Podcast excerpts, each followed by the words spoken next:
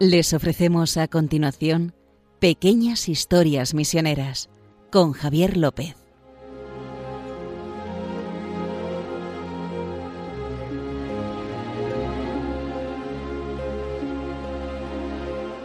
Bueno, feliz año a todo el mundo. Ya estamos aquí de vuelta en este año 2022, justo. Feliz año, ¿qué tal está? Feliz año ya, oye, un día 10. Ya estamos, es el primer, la primera hora del día 10, pero oye. Oye, ¿qué tal los reyes? Bueno, algo me ha caído, algo me han caído. Tú que eres una persona tan buena. ¿eh? Sí, me, me he portado regular. Y entonces me ha- han cogido la parte buena y han dejado la parte mala, ¿sabes? Los reyes. Bueno, eso está me, bien. me han traído un regalo por la parte buena. Pues nada, Justo Amado, director de Omepress y de las obras misioneras pontificias, y Javier López van a estar estos 25 minutos, un día más, aquí con mucha fuerza para hablar de estas pequeñas historias misioneras. Sí, además que, que ya, como siempre decimos, le hemos puesto pequeñas porque a Dios le encanta lo pequeño. Sí. Se hizo un niño y se hizo uno de nosotros, a pesar de ser más grande que millones de universos. Y por eso hemos puesto pequeñas, porque al final las historias de pequeñas tienen poco, ¿verdad? Hacía, el otro día había un meme de estos que son muy típicos en las redes sociales, que había un hombre que decía, Señor, mándame una gran señal para poder creer y a ver qué pasa con este mundo. Y aparece en la siguiente imagen un niño Jesús pequeñito y tal.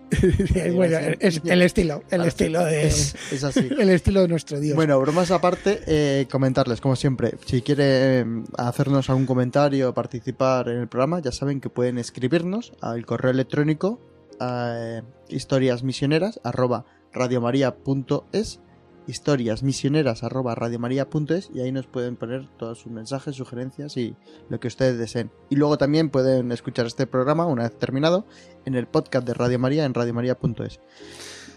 y Dicho bueno, esto, vamos al tema, a la pequeña historia Historia. misionera de pero hoy es muy bonita, hoy hablamos de un milagro justo. Sí, sí, sí. Es un milagro y de- además eh, no un milagro de hace cinco o seis siglos. No. Que, que bueno, que, que- que- que sepa la gente que hay milagros. Sí, sí. Es, es un hecho. Es un hecho que hay milagros. Y entonces, este milagro tiene, eh, a ver qué dice cuentas, tiene 73 años. Sí, desde el 49. Porque se- el próximo 13 de enero, digo 23 de enero, dentro de 13 días, se, se cumplirán los 73 años. Fue el 23 de enero de 1949 y tuvo lugar aquí en España, en concreto en Olivenza. Eh, Olivenza es, para los que no la conozcan, es un pueblo precioso que está muy cerca de la frontera de Portugal, Portugal. en Badajoz. Badajoz, ¿no? ¿sí? Y entonces, eh, pues el milagro tuvo lugar allí. Y vamos a contarlo, ¿no? Sí. ¿Qué, en, ¿Qué significó o qué significó para este pueblo este milagro? Bueno, eh, cómo- eh, eh, eh, como siempre, los milagros se basan en, en- en obras buenas, digo yo. o sea, en obras buenas. Resulta que en el pueblo y en toda España en 1949 todavía había racionamiento. Estamos, posguerra. sí, han pasado 10 años de la guerra civil, pero solo 4 de la Segunda Guerra Mundial. O sea, piensen ustedes que, no sé, en Londres hubo racionamiento hasta 1954. ujú. O sea, no es que España fuese muy pobre. No, incluso en España se comía mejor que en muchos países de Europa. Porque las guerras lo que hacen es esto. Pobreza. Pobreza. Siempre sufren los mismos, los pequeños. Volviendo a pequeñas historias misioneras, fíjate. Y entonces, eh, pues había racionamiento. La gente lo pasaba mal. Y entonces, en el pueblo, el párroco, que se llamaba Luis Zambrano, Ujú, ¿eh? que, que es venerable, está en proceso también de, de beatificación. sí. Él no hizo el milagro, no, no, Luis No. Zambrano no fue. Pero era el párroco del pueblo que había fundado un instituto secular. ¿Sabes? Eh, oye, que, que están ahora muy de moda los Sí, sí. institutos seculares. Eh, el Instituto Secular Hogar de Nazaret, ¿no? Que sobre todo se, centraba en ayudar a los pobres. Entonces dijeron, ¿por qué no hacemos, porque la gente lo está pasando muy mal, que entre todos eh, ayudemos a los que más necesidad tienen? Hacemos- entonces hacemos un comedor para que la gente que lo está pasando mal pues tenga algo, de algo que comer. Y entonces, eh, ¿qué pasaba? Los fines de semana, y, es- y, eh, el 23 de enero creo que cae en domingo, los fines de semana la para que la gente no, no hiciera colas, porque eh, los que formaban parte del instituto dijeron, pues es que es un poco humillante, que Humillante, hagan ¿no? Hacer colas. cola. Entonces, vamos a, ¿por qué no hacemos la comida y se la llevamos a, a sus casas en los fines de semana? Entre, que, eh, de diario, como la gente sale al campo, pues no si hay una cola no se ve, pero en fin de semana se va a ver. Entonces, vale, pues eso hicieron. Pero este día, curiosamente, normalmente le llevaba gente chorizo, le llevaba garbanzos, arroz, lentejas. Pues ese día solo tenían un paquete de arroz.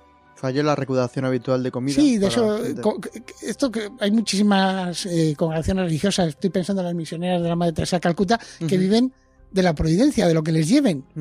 Pues la providencia no funcionó. Ya, Dice, bueno, sí va a funcionar, ¿sabes? Pero, pero Sí, sí. parecía que no funcionó. Ya. Y tenía un paquete, eso, 700, 750 gramos de arroz. Y entonces la que cocinaba, Leandra Rebollo, ¿no? sí, Leandra Rebollo, eh, eh, Leandra Rebollo era de, de un pueblo a unos 90 kilómetros de, de Olivenza, que el pueblo se llamaba Ribera del Fresno. Ujú. Ribera del Fresno está, para los que conozcan esa zona de Badajoz, en Tierra de Barros. En una zona ahí, eh, la du- dura, buena. En la zona. Entonces, en Tierra de Barros. Entonces, en Ribera del Fresno tenía muchísima devoción a un, Beato, en ¿no? aquel entonces, Beato. Beato Juan Macías, que se había ido a América a ayudar a los pobres en América. Y había hecho un milagro, del que podemos hablar después, Sí, cuando hablemos de quién es eh, Juan Macías. Había hecho un milagro en el pueblo y hacían una romería con el motivo del milagro que había hecho.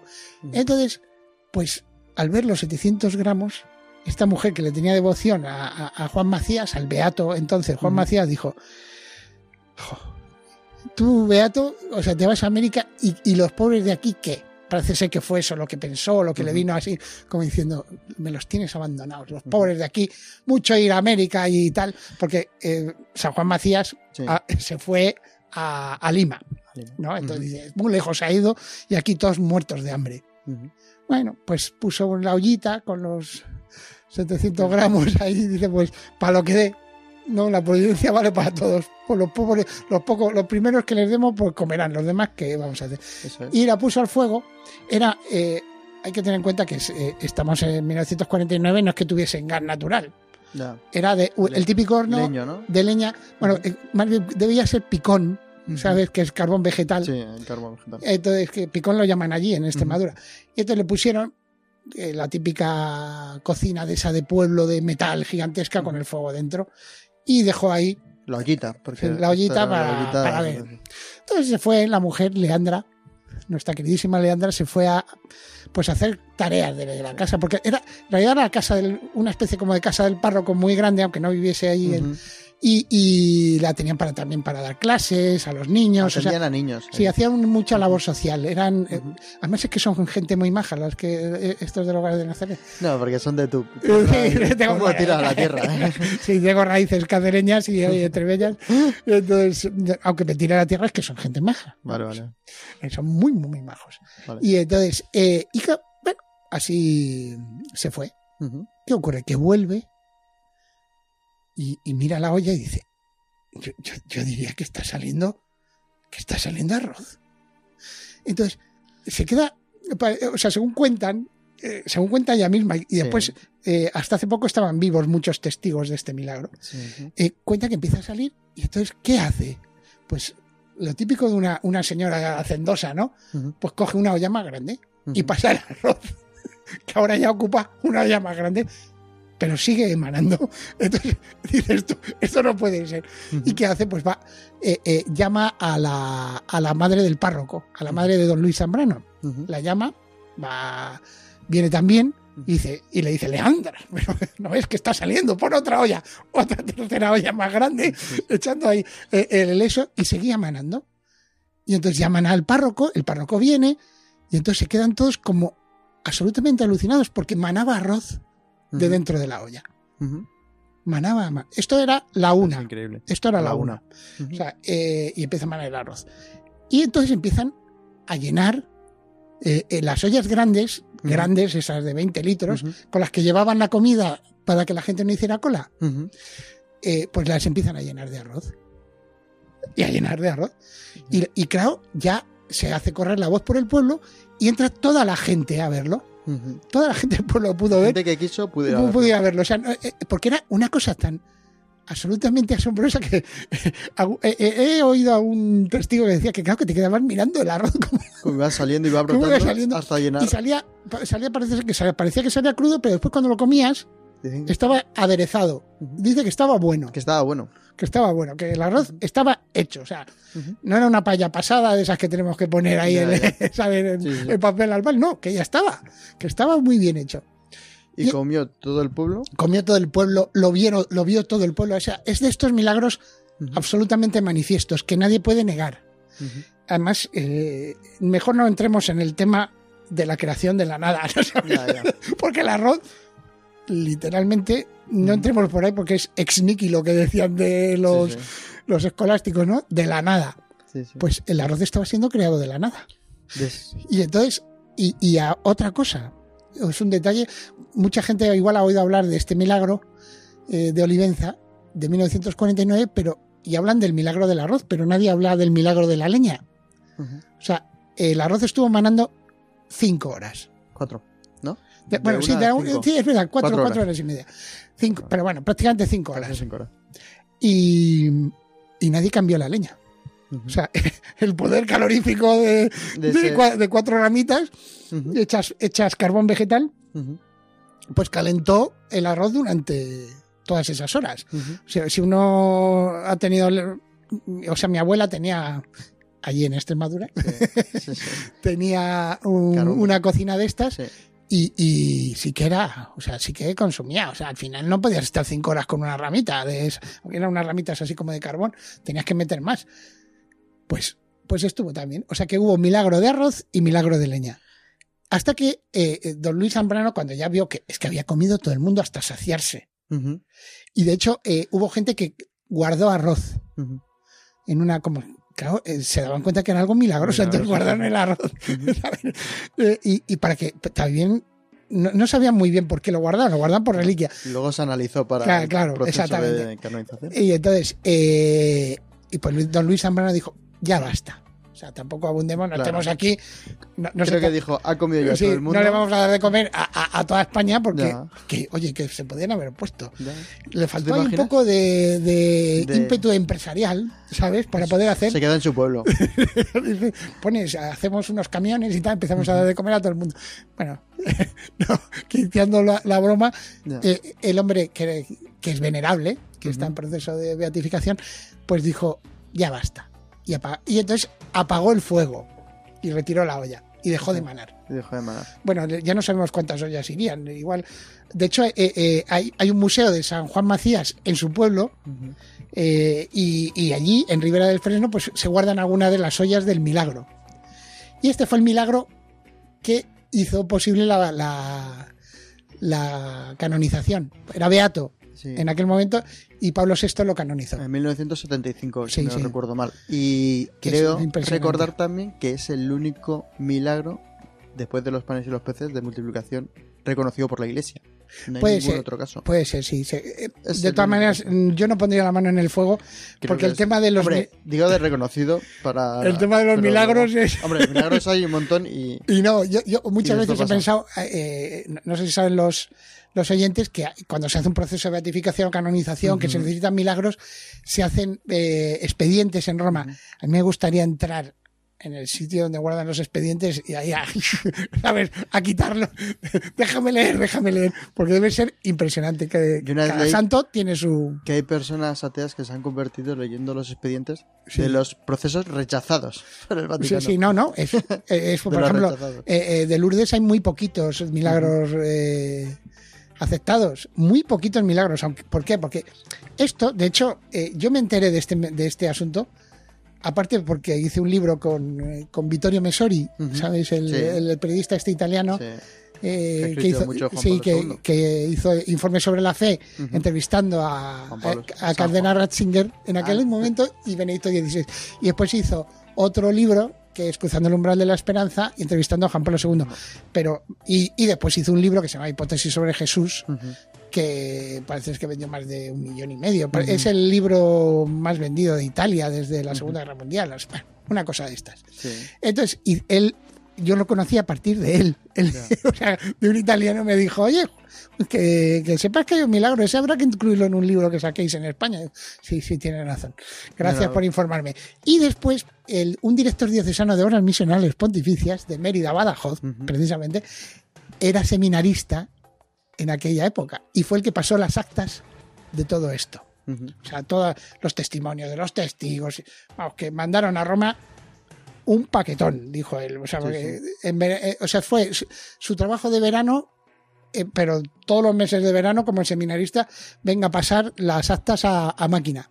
El proceso, si no Se llamaba mal, Pedro Losada, mi amigo Pedro Losada. creo sí. el proceso empezó en 1961, creo, y, y terminó creo que en... 19... No, oh, claro, pero lo que pasa es que no quita que, que cogieran los testimonios, claro, claro. porque, claro, eh, eh, ustedes imagínense, Lo bueno es que estaban vivos. No, pero, pero ustedes imaginan en 1949, viene alguien diciéndote, no, que se ha remultiplicado el arroz. Eh, Te quedas asombrado, es que es, es asombroso. Bueno, asunto. de primeras no te lo crees. Claro, es que es, no es- es- es impresionante. Es increíble. Bueno, vamos a escuchar un poquito de música porque vamos... Sí, y la música va a ir sobre eh, Juan Macías. Juan Macías, porque vamos a hablar de Juan Macías, que es, es un tío auténtico. es, es- es- es una persona que merece la pena conocer. Vas a escuchar un poco esta canción sobre él. Pequeño Juan, yo entregaré todo mi amor de corazón. Pequeño Juan,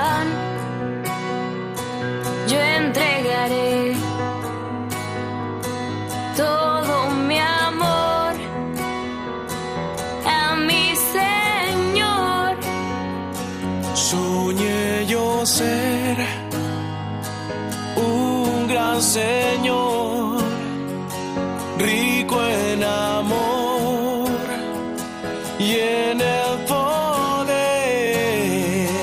Perdóname, no supe ver el gran amor de mi Señor. Bueno, acabamos de escuchar esta bonita canción. Eh, y vamos a seguir hablando ahora de Juan Macías, de Sí. su etapa misionero. Y De otro San Juan Macías. de San. Juan Macías. Aunque le llamo. Beato Le- Leandra, De lo que estábamos hablando antes, del milagro del 23 de enero de 1949, yo quería destacar que Leandra Rebollo se encomendó a, a él ese día para porque no tenían para comer y el Beato, ahora santo, multiplicó el arroz pues para que comiera todo el pueblo. Eh, justo ese mismo año, 327 años hacia atrás, el 23 sí, de ese mismo enero, día, ese mismo ese día. mismo día, el 23 de enero de 1622, era cuando San Juan Macías tomaba el hábito de los dominicos. Sí, sí, sí. O sea, es que es una coincidencia, pero ese mismo día. A lo mejor En ya- Lima, en Lima, en lo Lima. pillaba en Lima. Sí, porque Sí es que es. eh, eh, es que lo de San Juan Macías no es el típico misionero que se hace religioso y se va después de misionero a América. No, es, es un caso un poco extraño. O sea, como persona, eh, es un caso muy poco extraño. Eh, eh, Leandra conocía tanto a San Juan Macías porque tiene en el pueblo de Aldea de Ribera del Fresno le tienen muchísimo, muchísima devoción. ¿Por qué? Porque cuando tenía, era muy pequeñito, tenía Ujú. 8, 9, 10 años, era pastor. Sus padres habían muerto y entonces estaba cuidado de un tío suyo y el tío suyo lo mandaba, pues lo que hacían los niños de la época, pastorear, Pastorear. ahí, por ahí. claro. Entonces, eh, y de hecho él se llama Macías porque la zona donde pastoreaban, él no sé, o sea, su verdadero nombre no es Macías, No, es Juan de Arcas Sánchez. eso es. Se llamó Macías porque los que, los que pastoreaban en la zona de las Macías les llamaban Pepito, el de Macías. ¿Sabes? Como, eh, Sí, sí. como el de una finca o yo qué sé. Y entonces le acabaron llamando Juan Macías. Entonces e- él estaba pastoreando ahí y se le acercó un amigo suyo. Que, el- que este amigo vez- no estaba pastoreando, estaba cuidando unos cerdos y se, le- y se le acerca llorando. Porque, pero llorando, llorando. Y le dice, pues, oye, que, que sepas que, que, que- que te pasa. Dice, pues que, que- se me ha caído un cerdo a un pozo. Y dice, mi padre me va a matar. O sea, piensen que estamos en el siglo XVI, se te cae, un, un cer- se te cae, vamos, una fortuna se me ha caído al pozo. Y aparte que estropeas el pozo, etc. ¿Cómo hacemos y tal? Y- o si hay que sacarlo menudo follón, porque van a tener que venir eh, gente. Bueno, y entonces me, va, me van a llamar la atención. Entonces, dice, le dice, el, el pequeño, Juan Macías, le Ajá. dice, tranquilo, que esto, esto no va a pasar nada, ya verás. Entonces, según cuentan, se acercó al pozo rezando a la Virgen. Porque esto, por, algo acabó de dominico después. Porque tenía una devoción a la Virgen, eh, vamos, impresionante. De rezar. El- rosario lo tenía siempre, siempre muy presente. Y entonces se acercó rezándole a la Virgen y el pozo empezó a subir el nivel del agua y por lo tanto el cerdo flotando Claro, salió claro. por arriba, ¿sabes? De hecho, si ustedes van a Ribera del Fresno, está el sitio, la explanada donde está el pozo, que la han arreglado y es donde se hace la romería. Y, y- y- y así salvó, salvó al cerdo, bueno, salvó al, al amigo de que no le cayera la, De la- cayera la del pulpo, ¿verdad? De decirle, oye, ¿qué es la puerta? Y entonces, bueno, o sea que eh, eh, San Juan Macías tuvo una vida normal, cuidando animales, eh, ahí hasta muy avanzada. ¿Y cómo acabó en América? Pues parece ser que se fue eh, eh, a los 20 años, le dijo a su familia, voy a irme a, a América, que lo sepan ustedes. Dice, ¿cómo te vas a ir a América? Pues sí, porque es que me... O sea, él recibió una iluminación que tenía que ir a América. Y entonces... eh, Su se fue- tío creo que iba para allá. sí, se fue con un comerciante, un comerciante se fue a América. O sea, se fue como laico y como comerciante. Y estuvo, entró por Cartagena de Indias, pasó por Quito, por Ecuador, pero fue directamente a Lima. Y estuvo unos años allí en Lima tra- trabajando de, de tratante de ganado, que se llamaba en aquella época, ¿no? Hasta que pidió, como has dicho tú muy bien, en 1622, entrar de hermano lego en el convento de la Madalena de allí de Lima. Hermano Lego. Es, Sí, sí. es que para los que no sepan lo que son los hermanos Legos, es un hermano que no le van a dar muchos estudios porque lo que se va a dedicar es a atender a enfermos, limpiar, etcétera. Porterías. Porque es una vocación de servir a los demás y sobre todo servir a sus hermanos de comunidad. Entonces se metió como hermano Lego. En, y coincidió, eh, pues bueno, que no hemos dicho que tenía 37 años. Ujú. O sea, entró con 37 años. Bueno, murió a los 60, ¿eh? No te digo nada. sí, sí, pero que, que- pero que entró con 37 años. O sea, no es, es una vocación tardía que diríamos Claro, ahora. sí, sí. Y, entonces, y coincidió con otro que es mm, ligeramente famoso, ¿verdad? Fray Escoba. Rey Escoba, iba a decir Fran. O sea, eh, eh, eh, y, y bueno, se dedicaban los dos a cuidar a los pobres. Dice uno, es misionero en el sentido de que eh, Lima se fundó en 1535. La fundó Pizarro, pues porque estaba, dice, está en una zona en que está cerca de la costa, pero un poco alejada para que los piratas no nos, no nos hundan en el asunto. Está eh, en una zona que se puede cultivar, etcétera. O sea que les pareció un sitio muy bueno, pero, pero eso es 1535 y estamos en 1622, no han pasado ni 100 años. Entonces, eh, pues había muchos pobres, de todo tipo. No solo indígenas, eh, también españoles, que, estaba, que habían ido con el sueño de América a hacer las Américas y lo que habían hecho es hacer la pobreza. Y entonces, eh, pues tanto eh, Fray Escoba como él, pues se dedicaban a, a- a- a cuidarlos. A- o sea, era una dedicación a los pobres, pero espectacular. Espectacular. Y de hecho, en la devoción que tienen, porque ahí hay cofradías y todo de, de San Juan Macías, la devoción van muy unidos los dos. Y marcaron también como la, ya la inculturación. ¿verdad?, de la fe en Lima la inculturación de la fe en Lima. Tanto ello, hay que acordarse de una Santa Rosa de Lima. Todos eh, compartiendo el, el carisma dominico y por lo tanto una devoción a la Virgen impresionante, que fue lo que, o sea, él unía devoción a la Virgen y amor a los pobres, Ujú. lo de ver el rostro de Cristo en los pobres, que es lo que hacen los Pero misioneros. luego dentro de su sencillez, porque él estaba creo en la portería, que iba mucha gente, muchos pobres y mucha gente enferma pasaba a saludarle y a estar mucho tiempo con él, creo que hasta el virrey de Lima iba a pedirle consejo a la Sí, sí. portería. Sí, porque él, él atendía a todos. Él atendía a todos. O sea, no, no miraba condición Ya, ya. y entonces y a todos les daba consejos y, pero sobre todo lo que más lo que más impresiona de él era la humildad porque siempre se consideraba el más pobre de todos el que tenía que servir a todos el que tenía que estar a disposición de todos y parece ser que no le gustaba, según eh, hemos sabido después. Eh, a, a él, como a todos los santos, lo que le gusta es estar rezando a Dios, etcétera, o sea, entregándose a quien. Pero. eh, y, y- y pasando desapercibidos, porque en el fondo no somos nada. No. ¿No? Por mucho que. Entonces, eh, era, para él era un sacrificio estar en la portería, pero nadie se dio cuenta, porque siempre estaba muy contento. Y además debía ser impresionante porque tú ten en cuenta que estaba él de portero, San Juan Macías, y después venía San Martín de Porres, Fray Escoba a Ya. sustituirle de portero. Dices, Sí. pues no sé Vaya- cuál me, con cuál me quedo. ¿Con qué ¿sabes? santo te quedas? No, no, es impresionante. La, Ya. la Lima de aquella época, porque no parece que hubo también otro, otro hermano dominico que también Sí. era santo, no me acuerdo el nombre. O sea, que era una época impresionante. Pues a lo mejor lo tendremos que buscar para otro programa. sí, sí, sí, sí. Hasta aquí se nos ha quedado San Juan Macías, qué- santo qué- español de tu tierra. Sí, bueno, ya limeño, santo limeño. Por favor, Bueno. es peruano. Murió en... Es un santo peruano. Es un santo peruano, pero bueno, nació en España. Sí, sí. Es un santo peruano Eso es y, es- y, y extremeño. Y como sí. he dicho antes, vivió solo 60 años. Que- Sí, sí. Bueno, joven. que para la época era bastante, ¿sabes? Sí, bueno, es verdad que en esa época ya está bien. Bueno, pues justo, creo que se nos acabó el tiempo. Tendrán nuestros oyentes que esperar 15 días más para conocer la siguiente pequeña historia misionera tan bonita Sí. como siempre que nos traes por aquí. Así que Oye, pues ojalá encontremos otra incluso mejor que la del milagro del arroz. Es difícil, ¿eh? esto es difícil, ¿eh? Superar el milagro del arroz. es sí, ya, difícil, ya ¿eh? buscaremos una que a ver que compita con el milagro del arroz. Bueno, pues nada, eh, hasta aquí hemos llegado hoy. Muchas gracias, Justo, una vez más. No, gracias a ti, Javier. Y muchas gracias a los oyentes. Nos vemos dentro de 15 días aquí en Pequeñas Historias Misioneras con Justo Amado y Javier López. Hasta la próxima.